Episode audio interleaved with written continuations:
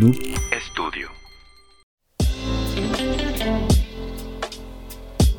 Este es un espacio donde nos adentraremos a descubrir que todos tenemos algo que nos hace salirnos de lo común, que somos especiales de maneras diferentes. A través de las historias de nuestros invitados podremos aprender y vernos reflejados en sus vivencias de vida y trabajo. Soy Luis Cruz y esto es Ni tan común ni tan corriente. Hola, bienvenidos a Ni tan común ni tan corriente. El día de hoy estamos cerrando la primera temporada y tenemos como invitada una dama que trae de todo un mucho en el morral.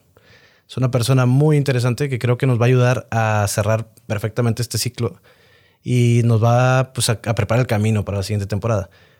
El día de hoy está Paola Longoria con nosotros. Digo, tiene un bagaje, bien grande de, de, cosas que platicar, pero si nos enfocamos en eso, yo creo que se nos va a ir todo el episodio en la pura introducción.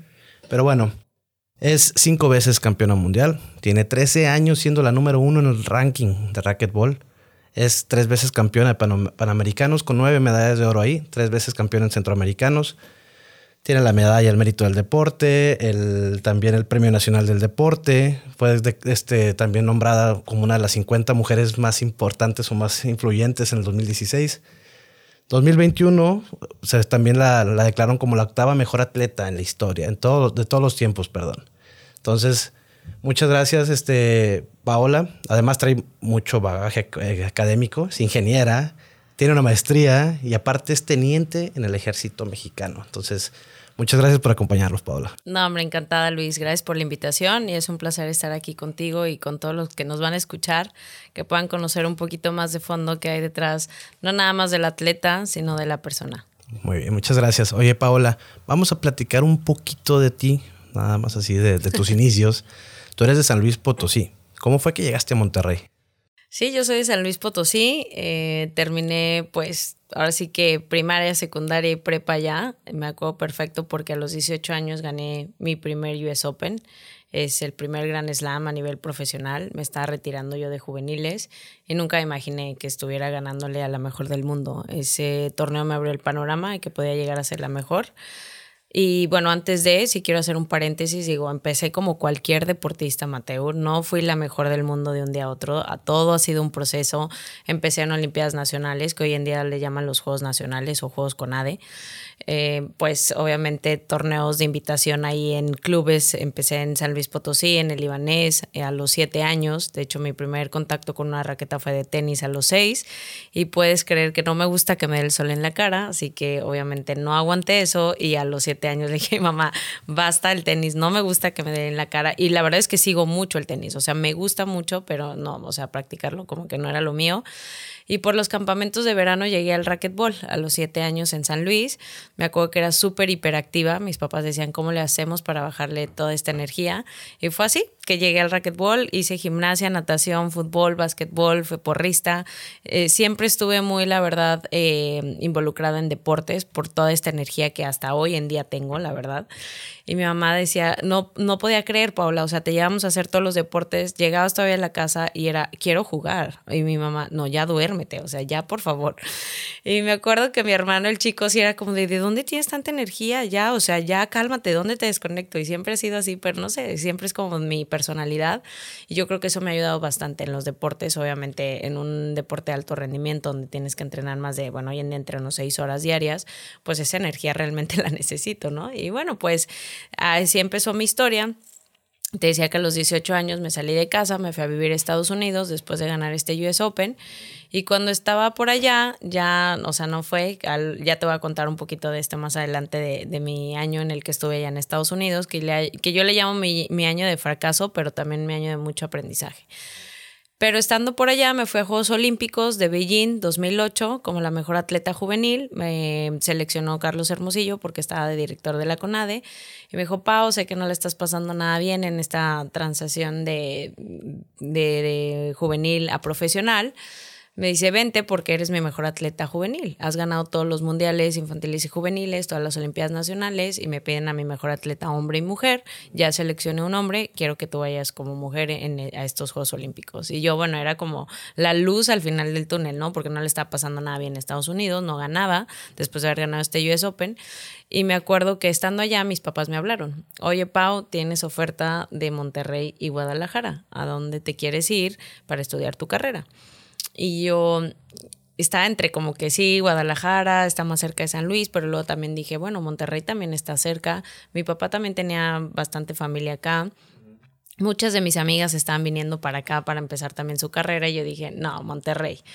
Y yo estudié la prepa en el TEC de Monterrey en San Luis. Me acuerdo que me buscaron, iba a ser la primera atleta que además de tener la beca, o sea, académica, me iban a pagar un salario.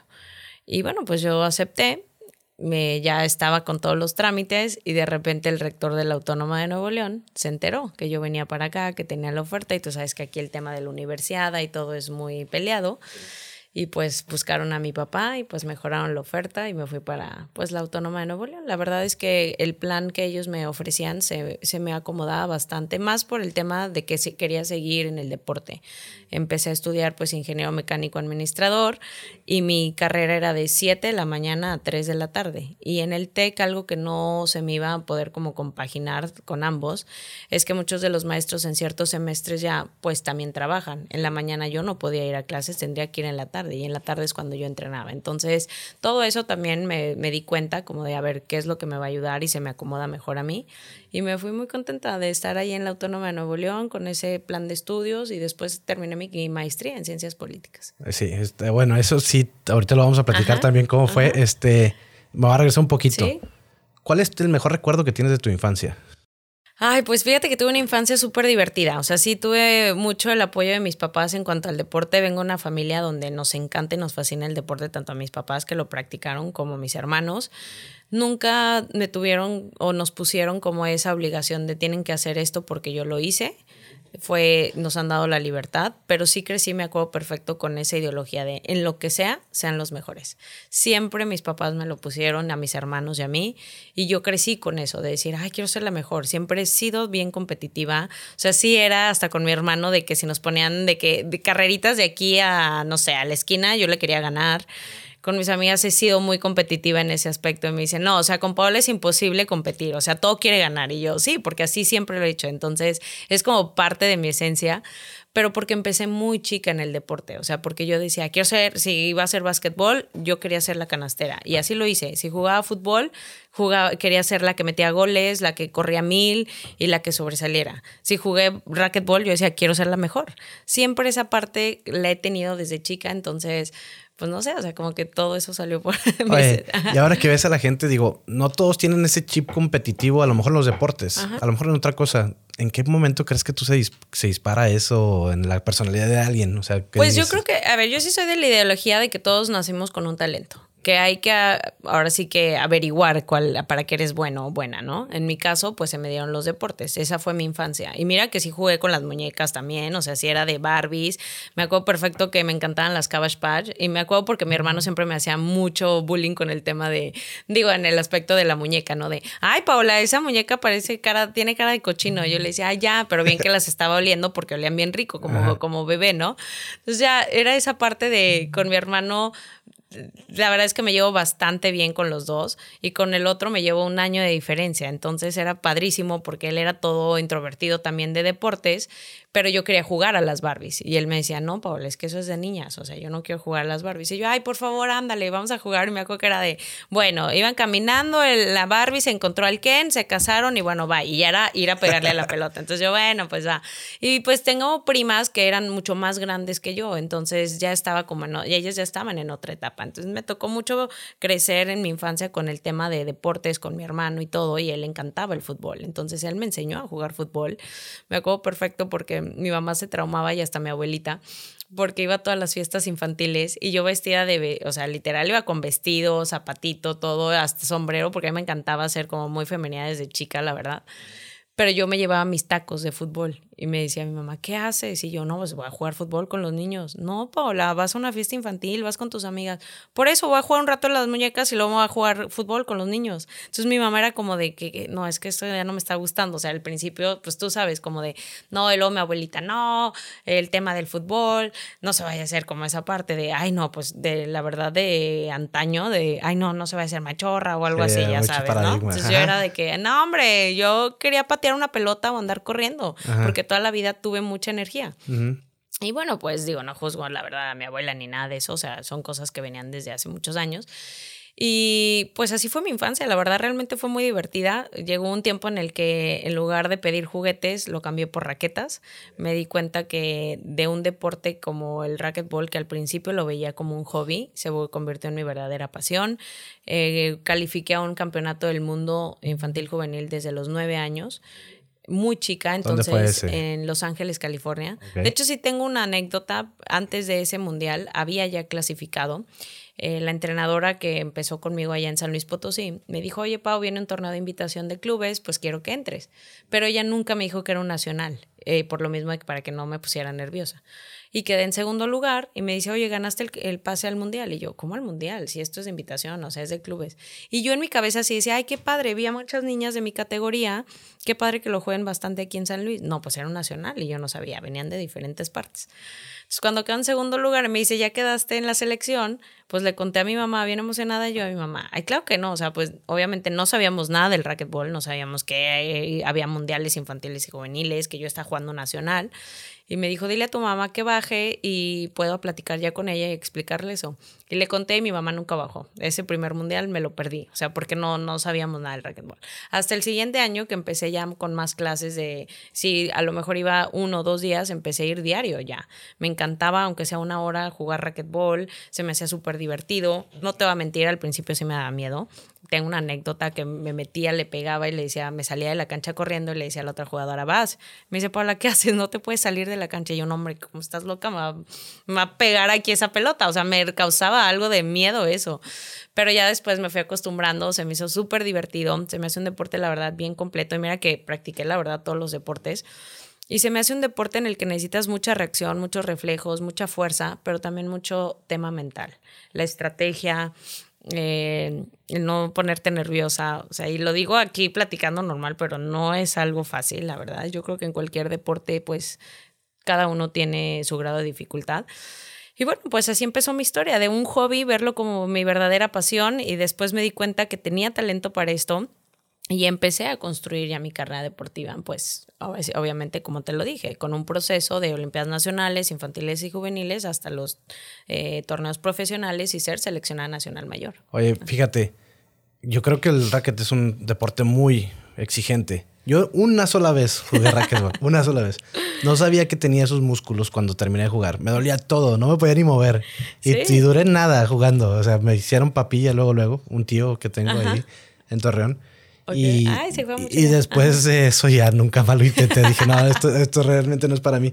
Oye, ahorita, ¿cómo te defines? O sea, de niña dices, era muy hiperactiva, me encantaban los deportes. Digo, eso sigue estando. Definitivamente se ve que es parte de tu personalidad.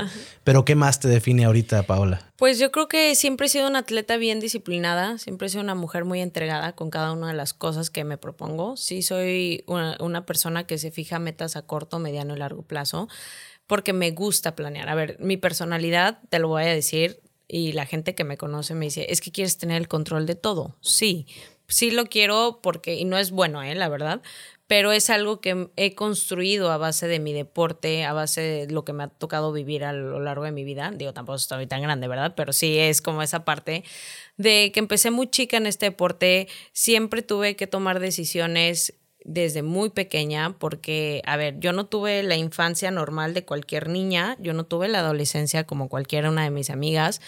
¿Por qué? Porque empecé muy chica en este deporte, porque tuve que sacrificar desde el día uno el si iba a la fiesta con mis amigas o no, el que si me podía desvelar, el que si podía tomar, el que si podía... Tú sabes que el deporte no se lleva con la fiesta y con los vicios, obviamente. Entonces, para mí no es que me muriera por vivir esa vida, pero sí era como algo que también quería pues vivir, pero tomé la decisión y cuando empecé a ver que tenía talento para el racquetball y que me estaba yendo bien a su momento en su, pues, su nivel, digo, obviamente no era la número uno en aquel entonces, pues yo decía, ay, qué padre, este deporte me está llevando a conocer lugares súper padres porque tuve mi primer mundial en Orlando, entonces yo me fui a Disney con mi mamá, yo lo veía como, ay, juego racket y pues también me divierto, ¿no? Y toda esta parte, digo, que va junto con pegado, así literal, era divertida porque eh, conocía muchas otras jugadoras, amigas de diferentes partes del mundo, viajaba con mis papás y pues toda esta parte de vivir como esa experiencia con mi familia. Entonces, híjole, eh, la parte de mi personalidad sí la creé desde chiquita en esa parte de a ver qué es lo que quiero, qué voy a quitar, qué es lo que no me hace feliz y por eso te digo que siempre he sido como muy planificada en esa parte. Pero en cuanto a personalidad y esencia, soy súper relajada. La verdad es que en el aspecto eh, mi carácter es muy alegre, la verdad no me gusta como meterme en problemas, cero dramas. Yo era la típica de las amigas de no, no, a ver, ¿para qué se pelean? Mejor vamos a, a ver, habla tú, habla ella, díganle y bye. Yo siempre quería como ser el mediador porque me da mucha flojera el tema de que no, no le hables a ella, no te juntes con ella o porque se portó mal todas le vamos a hacer caras. O sea, esa parte me da mucha flojera. Siempre como que mi esencia ha sido más relajada en ese aspecto, pero sí, sí, soy de carácter cuando tengo que serlo fuerte, sí soy muy en ese aspecto. O sea, vas de 0 a 100 en 5 segundos. Sí, eso sí, la verdad es que sí no lo puedo negar. Mi carácter sí en ese aspecto soy, te digo, es que son decisiones, eh, mi carácter y lo que me ha tocado vivir en mi vida ha sido de, a ver, o sea, tienes que ser fuerte en esto y por más que te duela o por más que no sea lo que tú querías, pues lo tenía que tomar. Esos sacrificios, tú sabes. Oye, este, pues como dices, estás muy joven y has logrado pues, prácticamente todo lo que se puede en el mundo del racket, ¿no? ¿Cuáles son tus anhelos? O sea, ¿qué anhelos tienes ahorita ya que ves para atrás y dices, oye, pues puedo seguir compitiendo a alto nivel? Definitivamente, creo que te queda mucho, mucha carrera deportiva todavía. Pero ¿qué más hay? O sea, ¿qué más anhelas tú en tu vida? Fíjate que si hoy me tocara tomar la decisión de retirarme, me voy feliz, me voy, la verdad, completa. Gané todo lo que quería ganar en mi deporte, Juegos Panamericanos, soy la máxima medallista en Juegos Panamericanos, centros, campeonatos del mundo. Tuve un récord de 152 partidos invicta, tres años, ocho meses, el Premio Nacional del Deporte. Y esa anécdota te la voy a contar porque creo que son cosas que la verdad aquí viene parte de mi esencia y mi personalidad. Siempre cuando pongo un objetivo en la mente, lo hago posible. Me acuerdo que una de mis grandes ídolas de mujeres deportistas siempre fue Lorena Ochoa. Y le estaban dando el Premio Nacional del Deporte a ella, se lo está entregando el presidente. Me acuerdo que estaba en la sala de tu casa con mis papás viéndolo. Y yo, yo algún día me voy a ganar ese premio. Volteo y se los digo a mis papás. Y mi papá, no, no dudo de eso. Y ya, ahí quedó la conversación. Y lo gané en el 2010, me lo entregó Felipe Calderón y me acuerdo que yo iba a dar un juego de exhibición a Japón. Y prendo el celular en mi escala a Los Ángeles y cuando lo prendo me llegan los mensajes de eres la mejor atleta de México, eres ganadora del Premio Nacional del Deporte, ¿qué se siente? Y bueno, era boom, ¿no? Ya sabes. Lo primero que hice literal fue hablarle a mis papás y les dije, ¿se acuerdan cuando les dije que yo me iba a ganar ese premio? Le dije, hoy soy el Premio Nacional del Deporte. Y son cositas que me han definido de, de ok, nadie me lo regaló, todo lo he trabajado y todo lo que he logrado, gracias a Dios, a lo largo de mi carrera deportiva ha sido a base de mucho esfuerzo, dedicación, perseverancia, trabajo en equipo, porque también no es como que, ah, yo lo hice todo. Vengo, pues al principio mi familia le apostaba a mi carrera deportiva económicamente. Yo no tenía los patrocinadores que hoy en día tengo. Y sí, es un trabajo en equipo. Mis papás confiaron en mí, fueron los primeros que creyeron y que decían, sí, porque eres súper disciplinada, sí, porque vemos que le entregas todo, que has sacrificado incluso esa parte de, la, de mi infancia, de mi adolescencia, porque yo decía, yo algún día quiero ser la mejor en esto.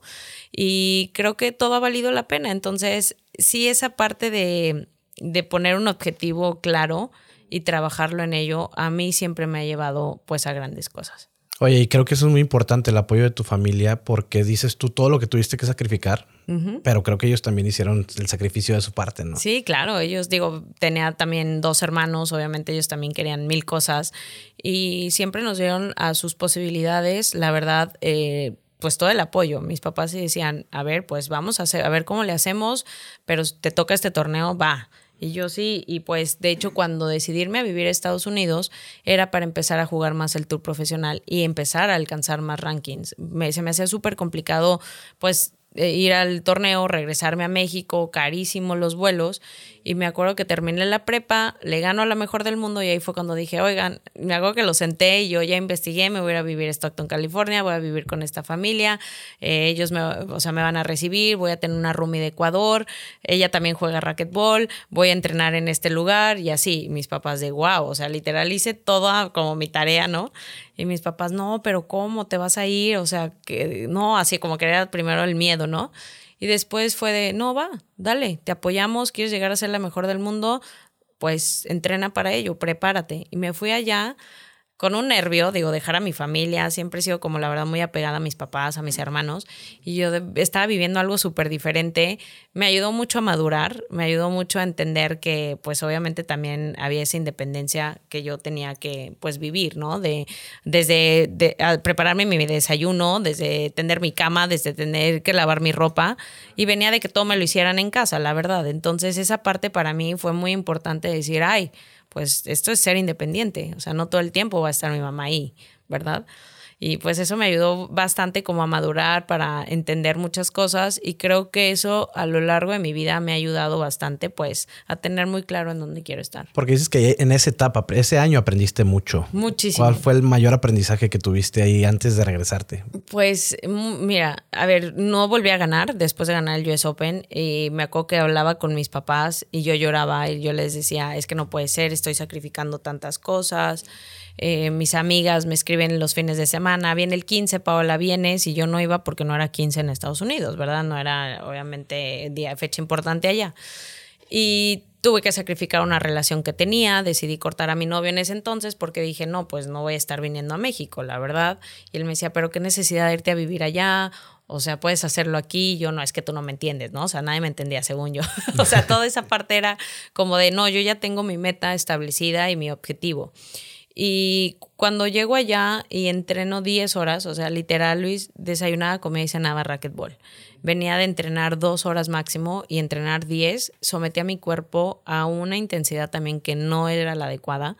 Llegué al punto de que cuando ya llegaba a los torneos llegaba cansada, fastidiada, ya no quería jugar racquetball y era lo que me había ido. O sea, realmente fue, pues quiero avanzar en el ranking, o sea, no está funcionando esta clave, pero me di cuenta que también en Estados Unidos siento que vieron que tenía potencial y lejos de ayudarme fue como a la otra parte, de a sobreentrenarla, porque estaba llegando muy cerca de las jugadoras de ellos.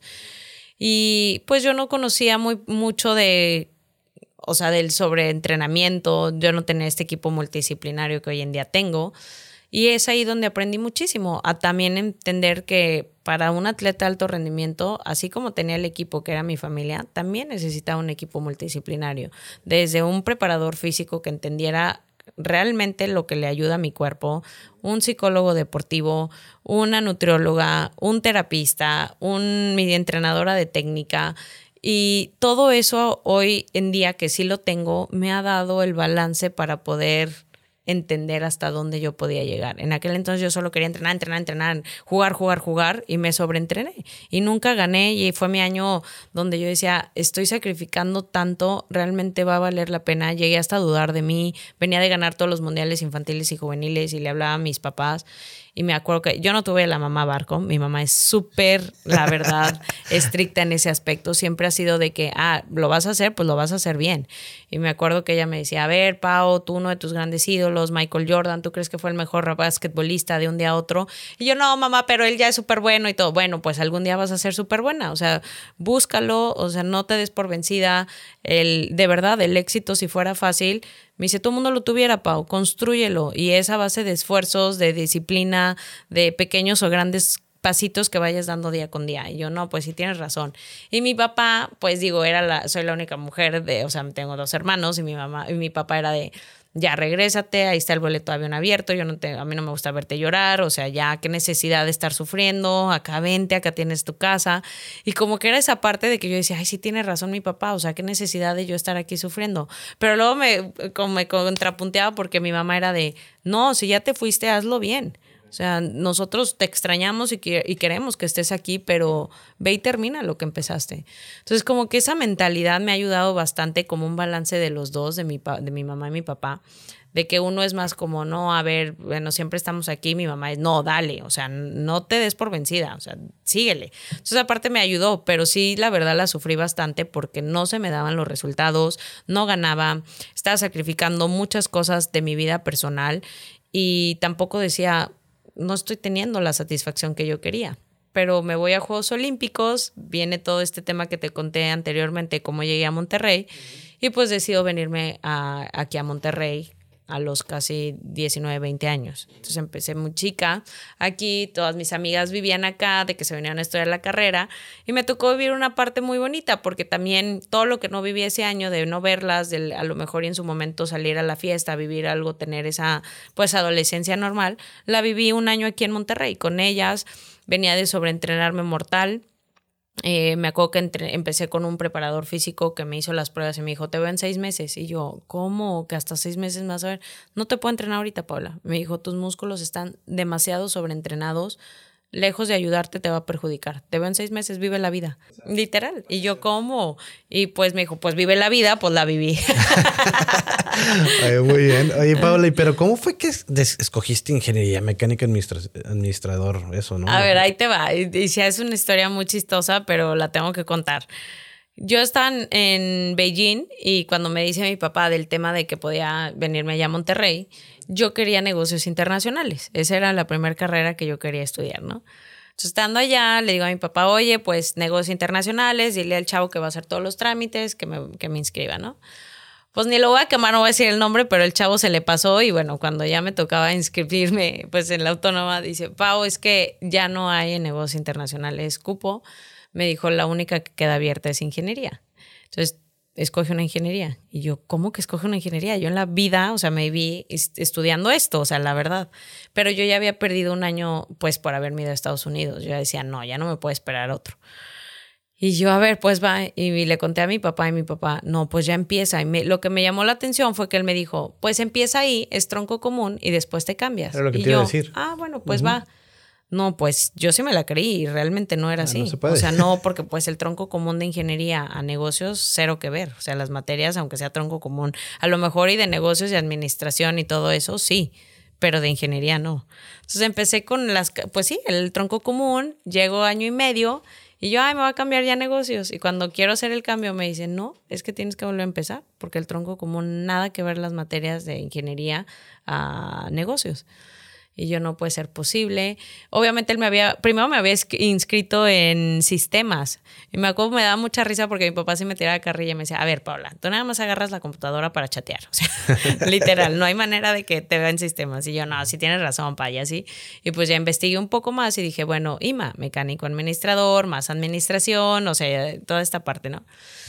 Y pues ya, me quedé ahí, nunca me pude cambiar. La verdad es que ya después sí me metí más a la carrera de, ok, bueno, si ya la voy a hacer, pues sí voy a tener que investigar más de esta carrera, qué voy a hacer y todo. Y pues me llamó la atención. De las ingenierías fue la que más dije, bueno, se me hace un poco más eh, accesible.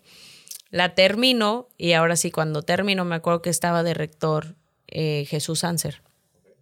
Y me mandó a hablar y me dijo, oye, Pau, me voy a reelegir.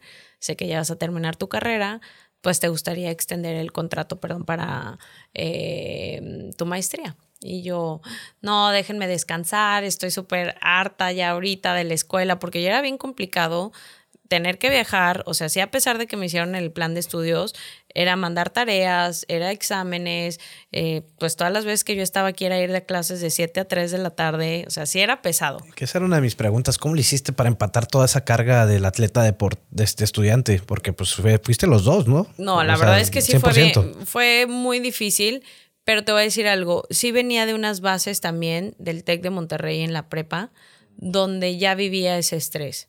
O sea, el yo hice parte de mis papás de mi preparatoria, literal, porque yo ya estaba jugando el tour profesional algunos torneos y a veces estaba en competencia y yo, siete de la noche, tengo que subir la tarea a plataforma de Blackboard. Y en el hotel de repente se me tardaba muchísimo en subirle, luego te cierran la liga, yo histérica, le hablaba a mis papás y yo por favor súbanme la tarea, a ver, pásanos tu contraseña. Entonces, no, e-, era muy padre porque era como, ah, bueno, trabajo en equipo, hablo de esto, ¿no?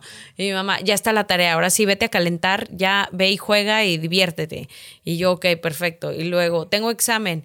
Y yo, papá, pasa por todo los, lo que me van a dar para estudiar y ya me lo mandas. Ya está está, en tu correo. O sea, te digo, ellos fueron muy, la verdad también esa parte increíble de, de hacer equipo con mis papás y de que, a ver, bueno, escuela, estudio, no lo dejes pero también creo que es de la esencia de la persona, entender que hay una disciplina que a pesar de que me iba a hacer lo que me gustaba, que era el racquetball, tenía que regresar, ir a clases, tenía que estudiar, tenía que ser, la verdad, organizada y, y empatar bien mis horarios, porque también el descanso era importante. Pero ahí como que estás joven y se te olvida el descanso. La verdad es que sí sometí mi cuerpo al límite. Me iba a entrenar, iba todavía con mis amigas de repente que una cena y de repente dos de la mañana yo estaba estudiando. Y mi papá, ¿qué estás haciendo? Y yo, no, pues tengo que estudiar porque a las siete presento. Ay, Paola, o sea, sí esa parte, pero fue pesado, pero fue divertida. Porque también, digo, es la parte de estudiante que tienes que vivir, que también te forma, que también dices, yo pasé por eso. Ahora que escucho a varias de las jugadoras o incluso amigas de mis hermanos, ¿no? De que, ay, no, es que tengo que presentar, o a mi hermano que estaba por terminar, ya finalizó su carrera también, el chico, pero me decía, tengo examen, tengo que estudiar para el Ceneval, tengo esto, y yo, ay, me acuerdo cuando me tocaba a mí, o sea, toda esa parte, y, y bueno, pues es parte de la vida también. Oye, este, que te iba a decir? Bueno, y se iba a acabar tu contrato y te dijeron, maestría, ciencias políticas, ¿cómo? O sea...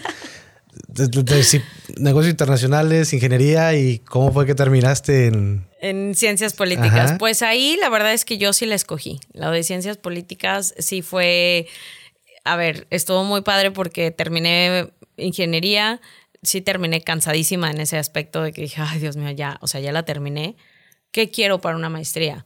Ya estaba entre sí me por negocios, pero me ha llamado mucho la atención el día de mañana de poder estar en un cargo público obviamente sí el tema de tengo que tener un estudio, una preparación, no va a llegar como, ay, bueno, ya llegué y soy el atleta y a ver qué hago, ¿no? Y decidí meterme a ciencias políticas, una maestría donde la verdad me hicieron también este plan de estudios, me tocaba ver dos días presenciales, todo lo demás era en línea. Y no es porque diga, ay, quiero ser gobernadora, no, me lo han puesto en la mesa y a lo mejor digo, bueno, ¿y por qué no, no? Pero me veo más en el tema de un cargo y me encantaría la CONADE, y siempre lo he dicho, eh, dirigirla, cambiar cositas que se le puede hacer y mejorar al deporte mexicano. Creo que no ha habido a lo mejor algunos deportistas que lo hayan hecho bien, porque hoy en día pues lo, lo administra una exatleta que en su momento la verdad admiraba bastante, pero que sí te puedo decir que es ahorita de los años o sexenios que he visto peor el deporte.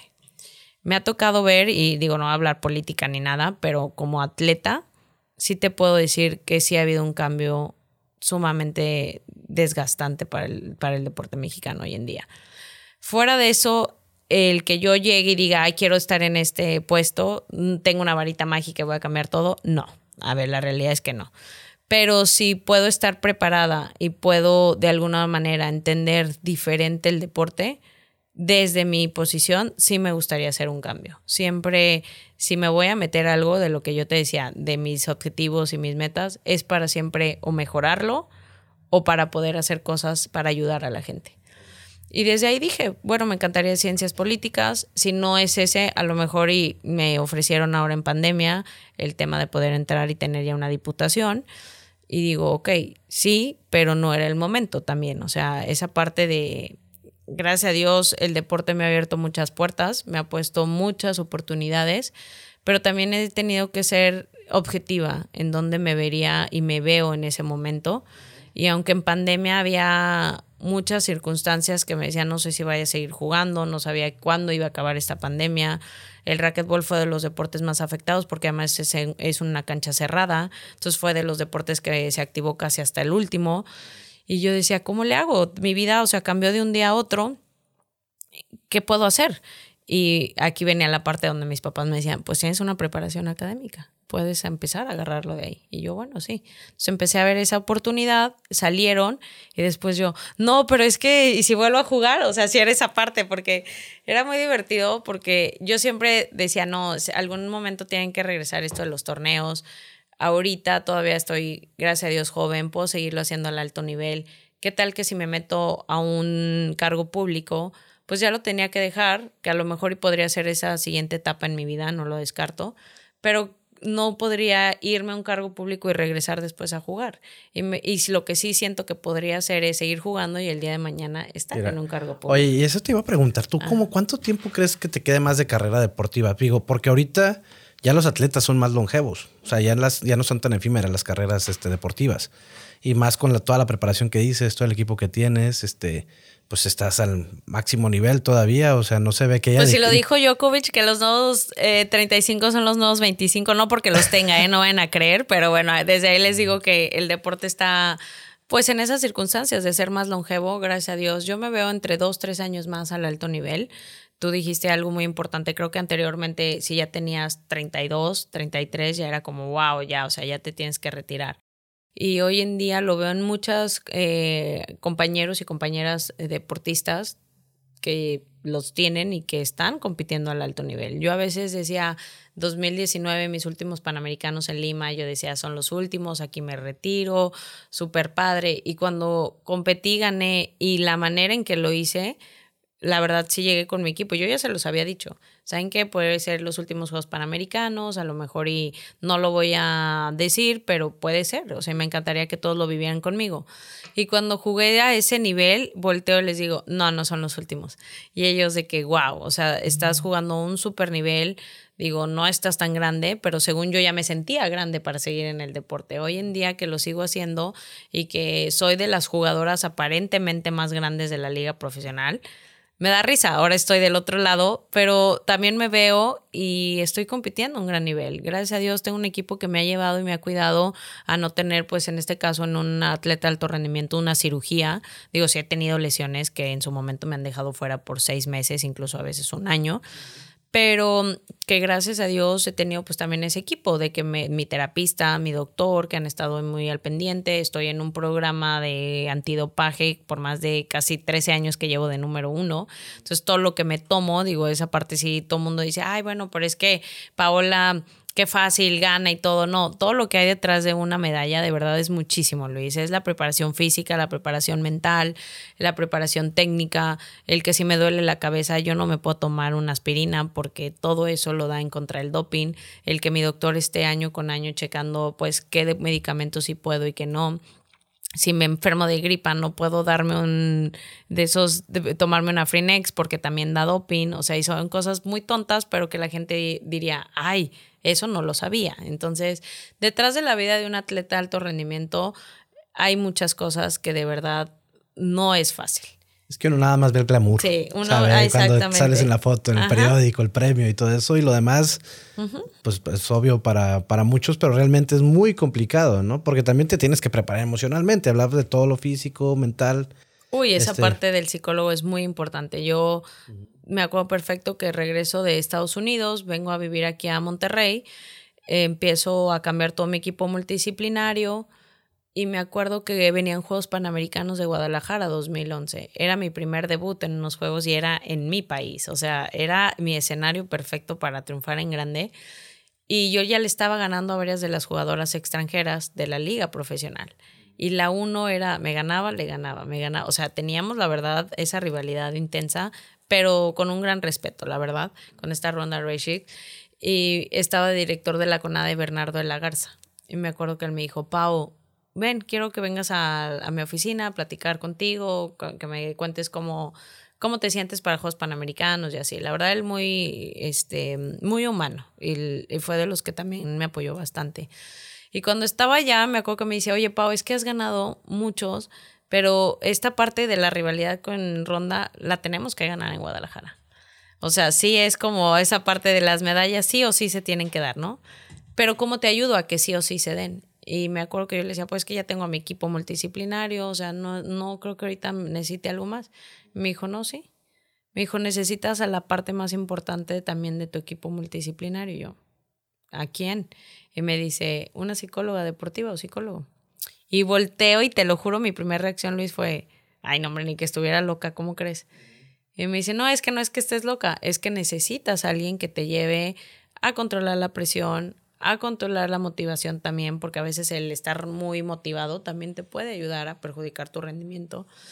Y yo, a ver, eh, mm, como que nunca lo había vivido eso y yo me late, pero tampoco es como, o sea, me asustaba, porque me acuerdo que en aquel entonces era un psicólogo, estás loca o eres la persona más débil o qué trastorno tienes, ¿no? Hoy en día es algo muy normal que toda la gente, gracias a una pandemia, decidieron tener ese apoyo psicológico, cuánta gente no con ansiedad, con depresión, con cosas que se vivieron en esta pandemia y que para nosotros era como, wow, no es algo normal. No, sí es muy normal porque la gente lo tenía ahí. Solamente que como vivíamos el día a día tan rápido, no dejabas que te llegara. Sí, esa pausa nos esa hizo. pausa nos hizo valorar, nos hizo darnos cuenta que todo este tipo de trastornos o quizá ansiedad o depresión, todo el mundo la vivimos. Y me acuerdo perfecto que yo le decía, a ver, bueno, quiero trabajar con ella, ¿quién es? Eh, preséntamela, digo, porque también tenemos que hacer ese clic con el psicólogo o psicóloga, ¿no? Y pues mi primer psicóloga fue Magali Cerón, con ella duré casi 11 años, hice uno de mis trabajos más increíbles con ella, la verdad, ella ya pues está en otra etapa como mamá y obviamente también maestra, pero me llevó muchísimo a este procedimiento de entender los momentos claves de presión, cómo manejar la motivación. Digo, llegar a ser el número uno y llegas después a todos los torneos como la favorita, como la jugadora a vencer tampoco era algo que yo estaba esperando o que estaba lista para vivir. Digo, sabía lo que implicaba el número uno, pero hoy que llevo 13 años, híjole, ha sido una constante presión, una constante guerra de este es mi lugar, me costó tanto, no se los voy a dejar tan fácil, tener que pelear con todas las envidias, con todas las jugadoras del tu profesional que te quieren ver derrotada, que entre ellas me tocó mucho tiempo, que entre ellas se ayudaban para ganarme a mí. Y, que para mí era una motivación, pero que también era algo como de, wow, o sea, haz tu trabajo, o sea, ¿por qué le tienes que ayudar? O sea, todas contra mí como si yo les hubiera hecho algo, ¿sabes? Pero ahí es donde ella me, me explicaba y me decía, es competencia, no te lo tomes personal, no es que te odien y yo decía de que, wow, entonces hoy en día aprendí y tú me preguntas, ¿tienes amigas en el tu profesional? Y yo te puedo decir, no, ni una más que mi compañera de dobles, porque yo veo a la liga profesional como mi trabajo.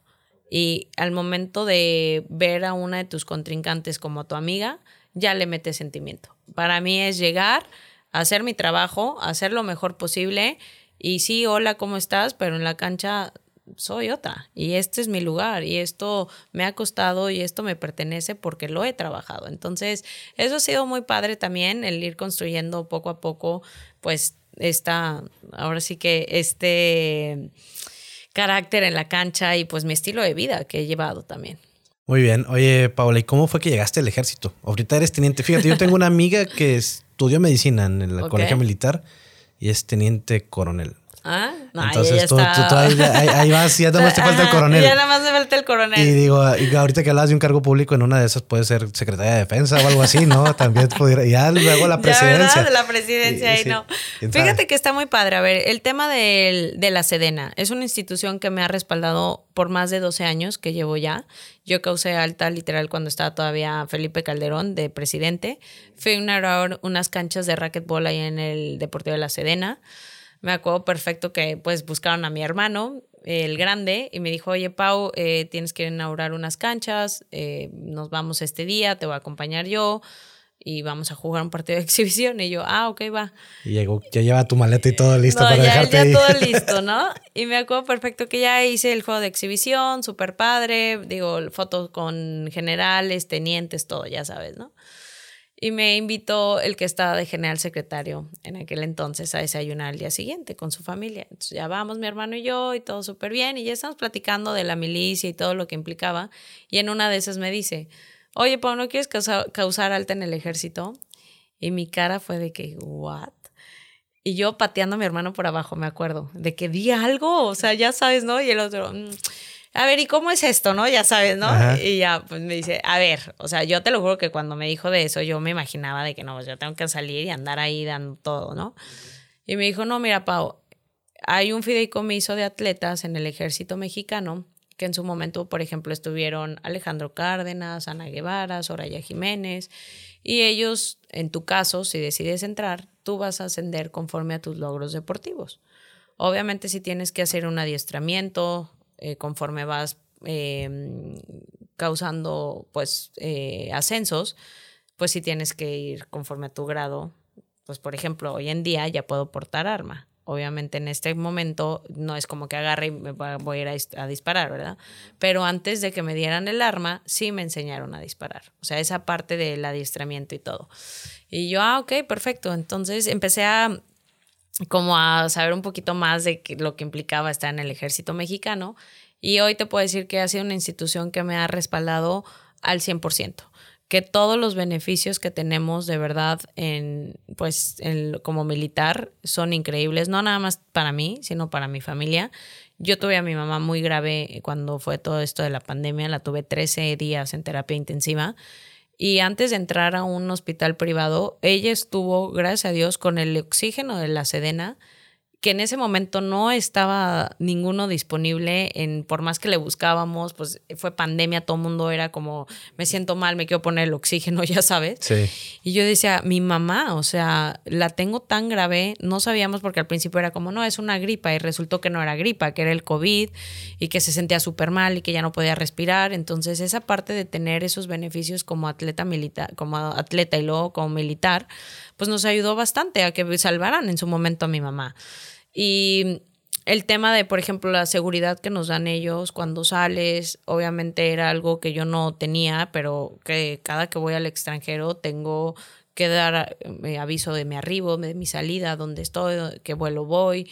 Y esa parte es padre, o sea, de tener un, un respaldo por una institución, digo, la verdad, como lo es la Sedena, ¿no? El día de mañana hay beneficios también para mis hijos. Entonces, toda esa parte de pertenecer a una institución que va mucho con los valores de un atleta, y que en mi caso es poner a México siempre en lo más alto del podio. Y cuando me dieron esta oportunidad y que me explicaban todo, ha sido bien padre la carrera militar, tener ese apoyo, ese respaldo.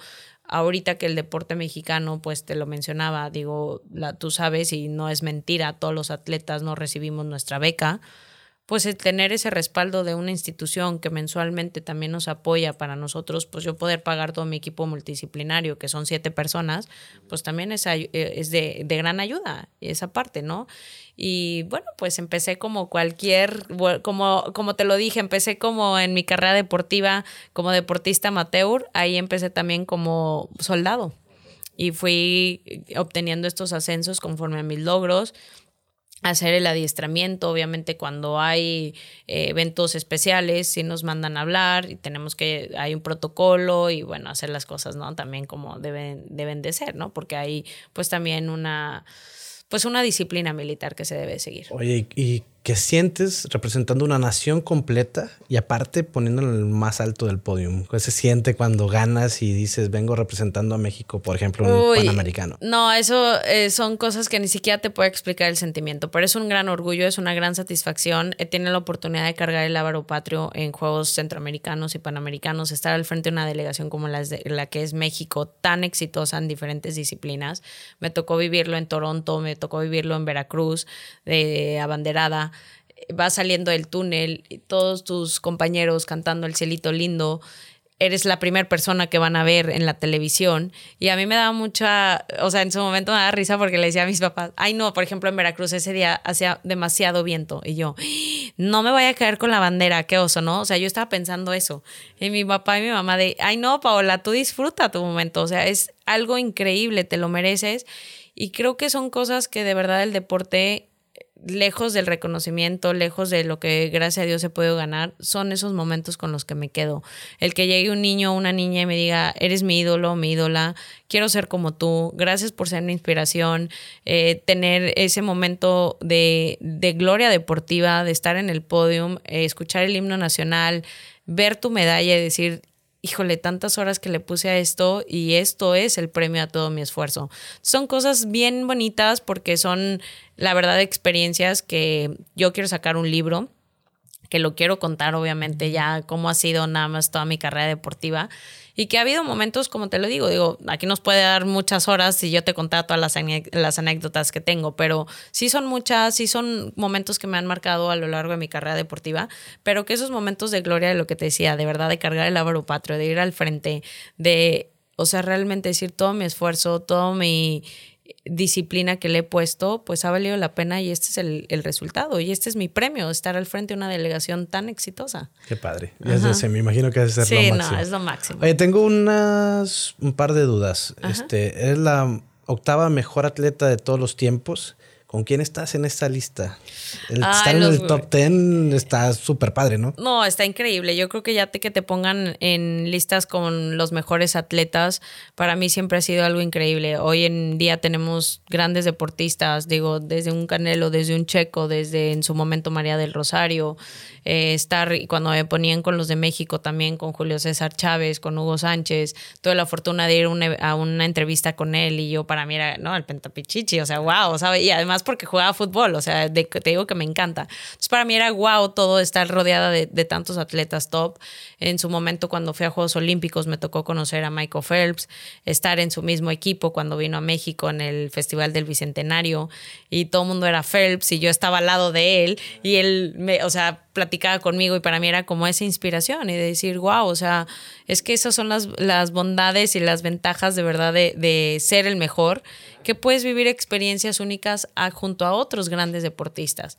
Y creo que eso a lo largo de mi carrera ha sido lo más bonito, tener esas experiencias y... Ay, bueno, es que son tantos. O sea, ¿Quién, es, ¿Quién está en el top 10 de esa en lista? En el top 10 está Michael Phelps, está Novak Djokovic, está hay otra nadadora de Estados Unidos. Es que lo sacó los World Games. La verdad no tengo toda la lista, pero para mí ha sido algo increíble. Michael Jordan, ¿en qué es? ¿También No, ese Jordan ya, ese, ese, es el número uno para toda la vida y ah, hasta para mí. Eh, yo creo que esa parte de que te pongan en ese tipo de listas es una motivación. Para empezar, estar en la lista va a ser increíble, pero estar en el top 10 dices, wow, ¿no? Y fíjate que yo creo que falta mucha difusión de tus logros. La verdad, creo que puede ser más inspiradora para niños, niñas, jóvenes, adultos, o sea, para mucha gente. Fuiste la, una de las 50 mujeres más influyentes. O sea, ¿tú cómo quieres influir en México para empezar, en tu círculo cercano? O sea, ¿qué, ¿tú qué le quieres dejar a la gente para, pues para hacer un cambio, para hacer la vida más feliz, así como se ve la tuya? ¿no? Bueno, no es fácil. O sea, el éxito, como te lo dije, si fuera fácil, todo el mundo lo tuviera. Pero yo lo que le quiero dejar a las nuevas generaciones es ese ejemplo de que así como yo puedo, ellos también pueden. Hoy en día venimos de una generación que todo lo quieren tan fácil, tan rápido, que si le pico un botón ya lo quiero tener. Antes no teníamos esos accesos y digo, no es porque sea tan grande, pero de verdad es que hoy en día la tecnología nos ha rebasado bastante. Las redes sociales, te quieres comparar con la vida de cualquier persona y la realidad es que perdón, pero las redes sociales no siempre es lo que se ve en redes. Nadie sabe qué es lo que está pasando detrás de esa persona. Yo puedo subir la foto más feliz y a lo mejor y en tres horas estoy llorando por algo y no voy a subirme llorando y que si quiero también se vale para poder ser ese contraste de que, a ver, esta es la vida normal de cualquier persona. Pero cuando me dijeron de esta parte de ser de las más influyentes y que estaba bien chica y estar en esa revista como lo es Forbes y en esa lista y estar con tantas mujeres tan exitosas, para mí fue inspiración. Y eso es lo que yo le quiero dejar a las nuevas generaciones, que se inspiren a través de las historias de gente que ha cambiado o ha hecho algo por nuestro país, por el mundo, que te des oportunidad de realmente encontrar tu talento, de encontrar tu vocación, tu pasión, que eso ha sido la clave de mi éxito. Lo que ha movido mi éxito ha sido mi pasión. Estar en el racquetball, digo, te lo conté, tengo una carrera, tengo una maestría, tenía, cuando hice mis prácticas me ofrecían ese trabajo para quedarme en, ese trabajo de, de, ingeniero mecánico administrador.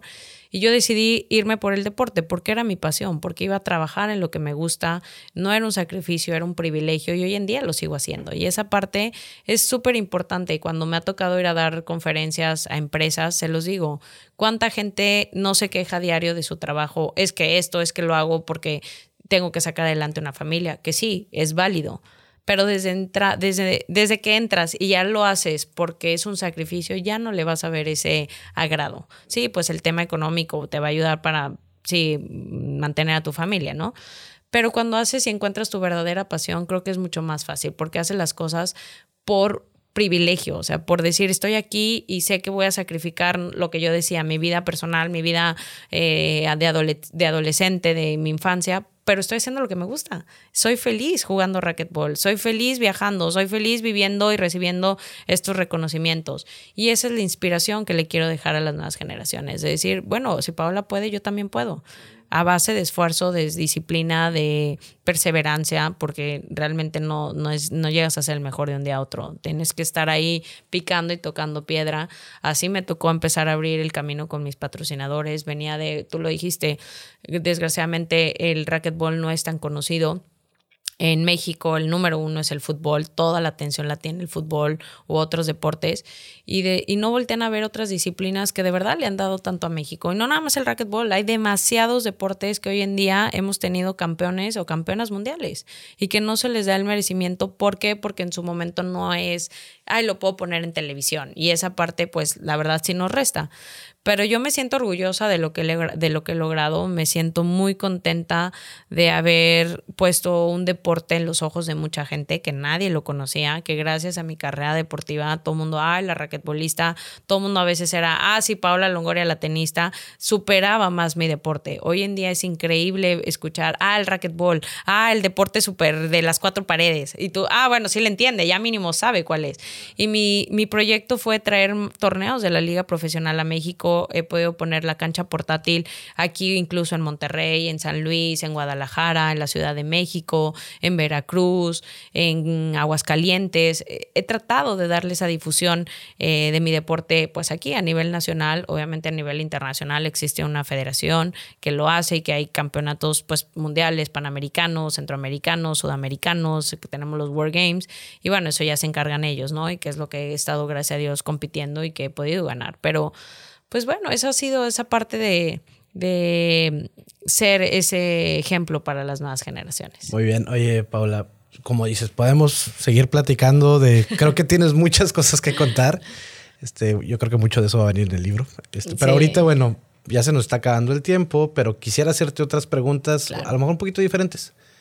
Si pudieras repetir un día de tu vida, ¿cuál escogerías? Uy.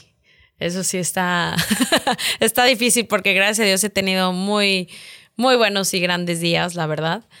Pero mm, yo creo que uno de los torneos que me marcó y que empezó el éxito de Paola Longoria fue los Juegos Panamericanos de Guadalajara 2011 y cuando gané mi primer US Open el de los 18 años, que me abrió el panorama, que podía llegar a ser la mejor del mundo.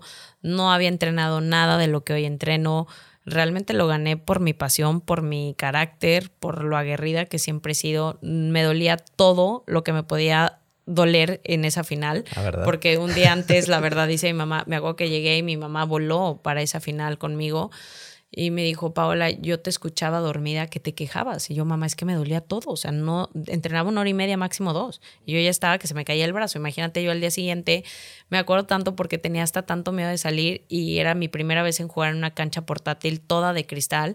Y yo le tenía 18 años y yo, mamá, ¿y, si ya no la juego? Ay, no, ya, ya mínimo llegué a la final. Y mamá, ¿estás loca? Claro que no, lo vas a jugar, sí o sí. Y yo, ¿y si abanico? ¿Y si no le pego a la bola? ¿Qué oso? La van a estar pasando en ESPN y Tennis Channel. Imagínate qué van a decir, cómo esa niña llegó a, la final. O sea, yo me preguntaba mil cosas. Y ahí es donde venían, pues, mis miedos, obviamente. Y también se volvió algo súper divertido de decir, ok, los afronté y gané.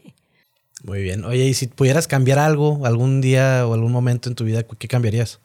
La verdad no cambiaría nada, porque todas las decisiones que he tomado a lo largo de mi carrera deportiva me han llevado al lugar en el que estoy. He aprendido, a lo mejor y en momentos me he equivocado, pero también esos aprendizajes me han llevado pues a tomar mejores decisiones para un futuro. Mi preparación, como en su momento tuve que vivir una preparación de casi 10 horas para entender que para mí en mi vida y en mi cuerpo no era lo que necesitaba.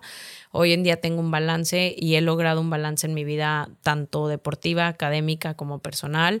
Eh, me acabo de comprometer, estoy viviendo una de las etapas diferentes en, mi vida personal, o sea, planear mi boda, nunca pensé, o sea, como esta parte me llegó en, en uno de los momentos más bonitos de mi vida y porque yo decidí darles espacio también a esa parte. Antes la verdad, Luis sacrificaba mucho esa parte, venía de relaciones también un poco tóxicas, eh, estar peleando con la persona de que es que ya me voy a ir a competir y es que no me ves y es que no pasas tiempo conmigo y hoy estar en un balance completo tanto con mi deporte, con mi familia, con mi pareja, con mis amigas y es muy bonito porque sí se puede lograr ese balance.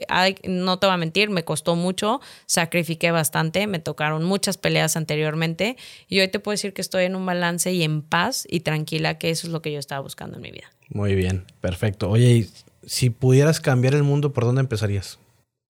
Por casa.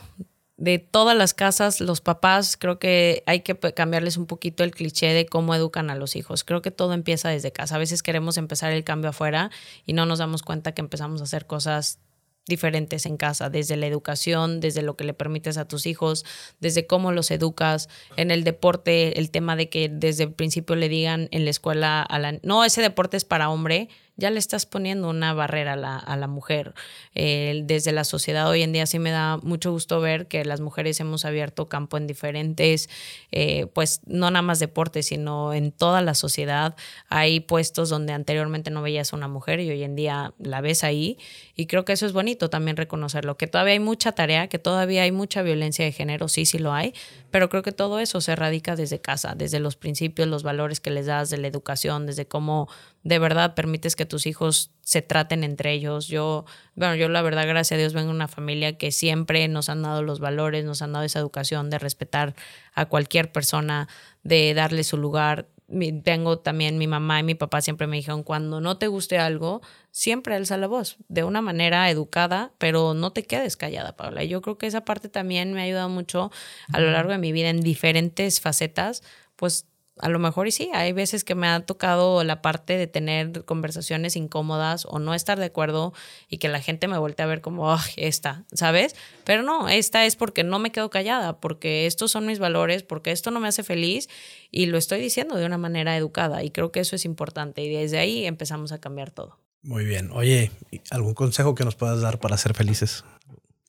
Bueno, pues yo creo que lo dije y mi clave del éxito fue eso, tu pasión. Cuando encuentras tu pasión, cuando haces las cosas por privilegio y no por sacrificio, de verdad todo cambia porque le pones esa yo le digo que esa chispa, esa magia, algo que te inspira día a día, que te levantas con ganas de hacer algo diferente, con lo que realmente te mueve. O sea, a mí me movió el racquetball. Yo quería, a veces quería hasta entrenar de más y eso era lo que me movía. A veces sentir ese dolor en brazos, en piernas, ese cansancio. Yo decía, ay, no me puedo ni mover. Caminaba literal como una abuelita y eso era para mí una satisfacción porque decía, estoy haciendo lo que me gusta, estoy llegando a este dolor porque sé que el músculo está creciendo. Y yo creo que para ser feliz es tan fácil, no tomarte las cosas tampoco tan, tan en serio. A veces un comentario de una persona puede ser algo que te puede cambiar si es de manera pues la verdad si te hacen ese comentario incómodo y a veces los seres humanos nos lo tomamos todo tan en serio de que, ay, ¿y tú por qué vienes y me dices eso? Pero si es algo que a la larga te va a cambiar, pues ¿por qué no tomarlo? Ya tú decides si lo tomas o lo dejas. Pero creo que a veces esas críticas constructivas nos las tomamos más como, ay, la trae contra mí, cuando a lo mejor es algo que realmente te puede ayudar a crecer. A mí me ha ayudado bastante en su momento con mi equipo multidisciplinario, con mis amigas, con mi pareja, con mi familia, de tener que sentarme decir, oigan, ¿creen que esto le estoy regando? Y que para mí era bien difícil y complicado hacerlo porque, te digo, siempre he querido tener el control en muchas cosas, pero también me doy cuenta que esa crítica constructiva de gente que te quiere realmente, o sea, porque también no se lo vas a ir a preguntar a todo el mundo, te hace una mejor persona, te hace vivir las cosas o la vida mucho más fácil.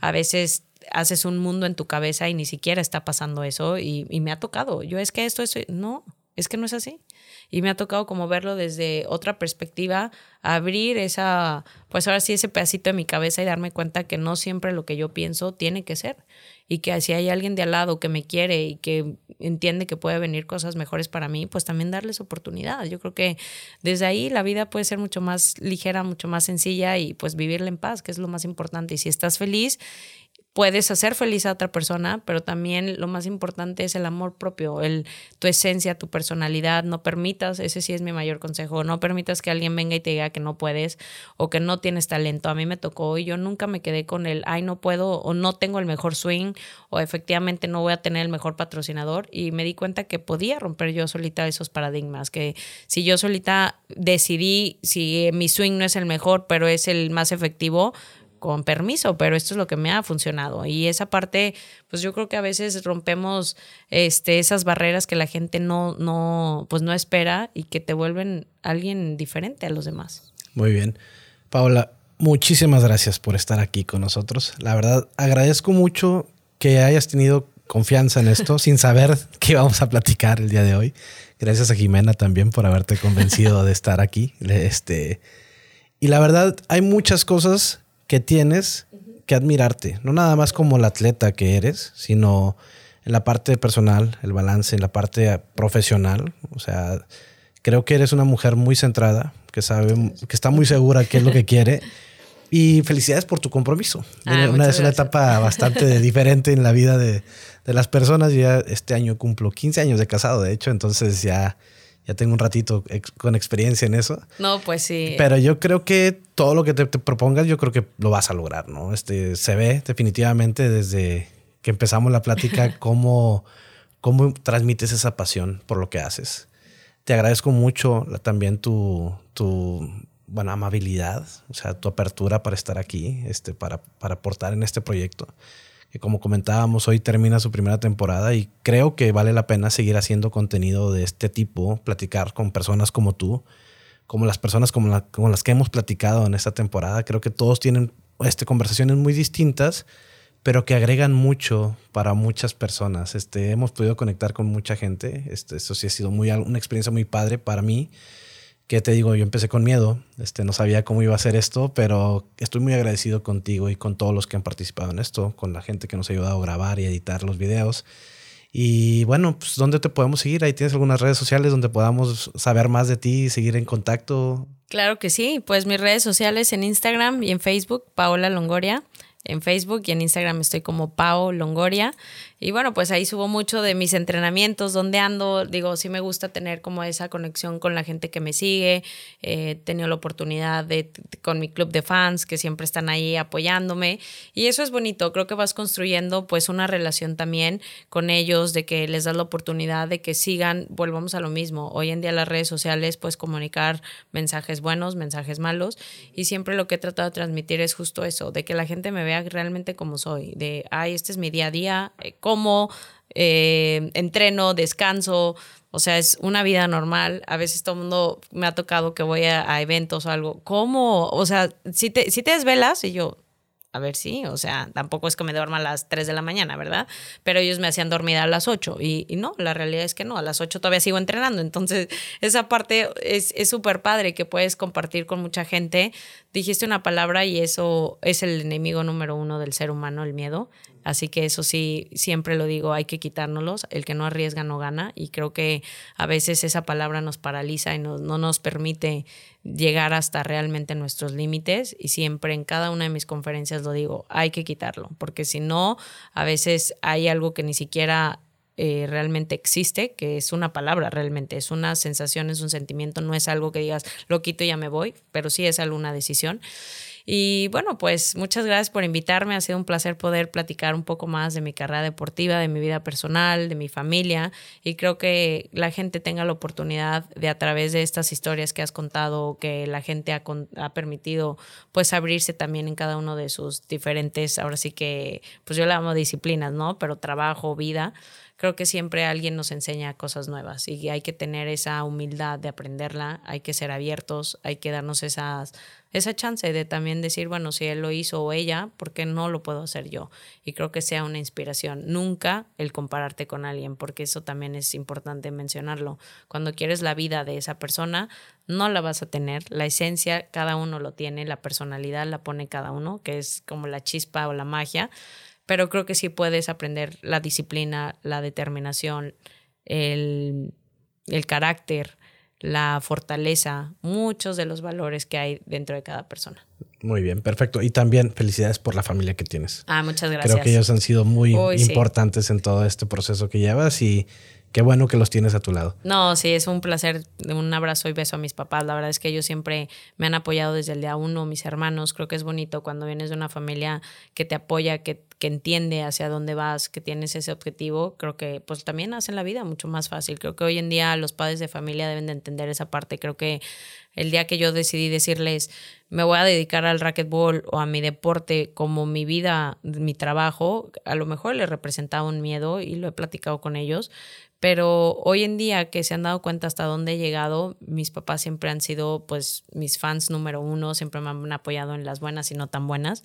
Y me dicen, dale, o sea, todo lo que has construido ha sido por todo lo que tú te propusiste, por tu disciplina, por tu entrega, y no necesariamente tiene que ser un trabajo tan normal como en su momento era una oficina o era una empresa. Yo decidí trabajar en el alto rendimiento, que, ojo, sí lo quiero decir, el deporte es un estilo de vida el hacer una actividad física es increíble una hora diaria, pero el alto rendimiento ya es un exceso. Ya entrenar más de seis horas ya llevas y sometes a tu cuerpo a un desgaste.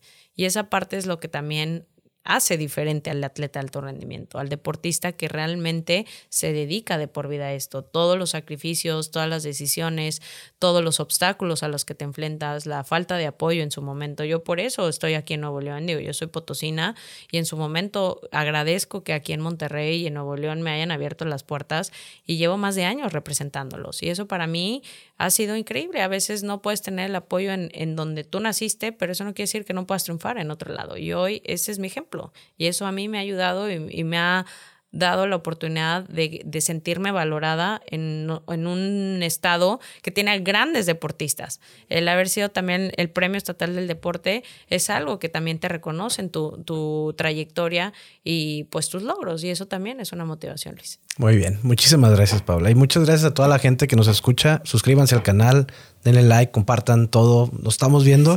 Esperan la segunda temporada. Vamos a estar platicando con gente así de importante e interesante como Paula. Muchas gracias. No, gracias a ti, Luis.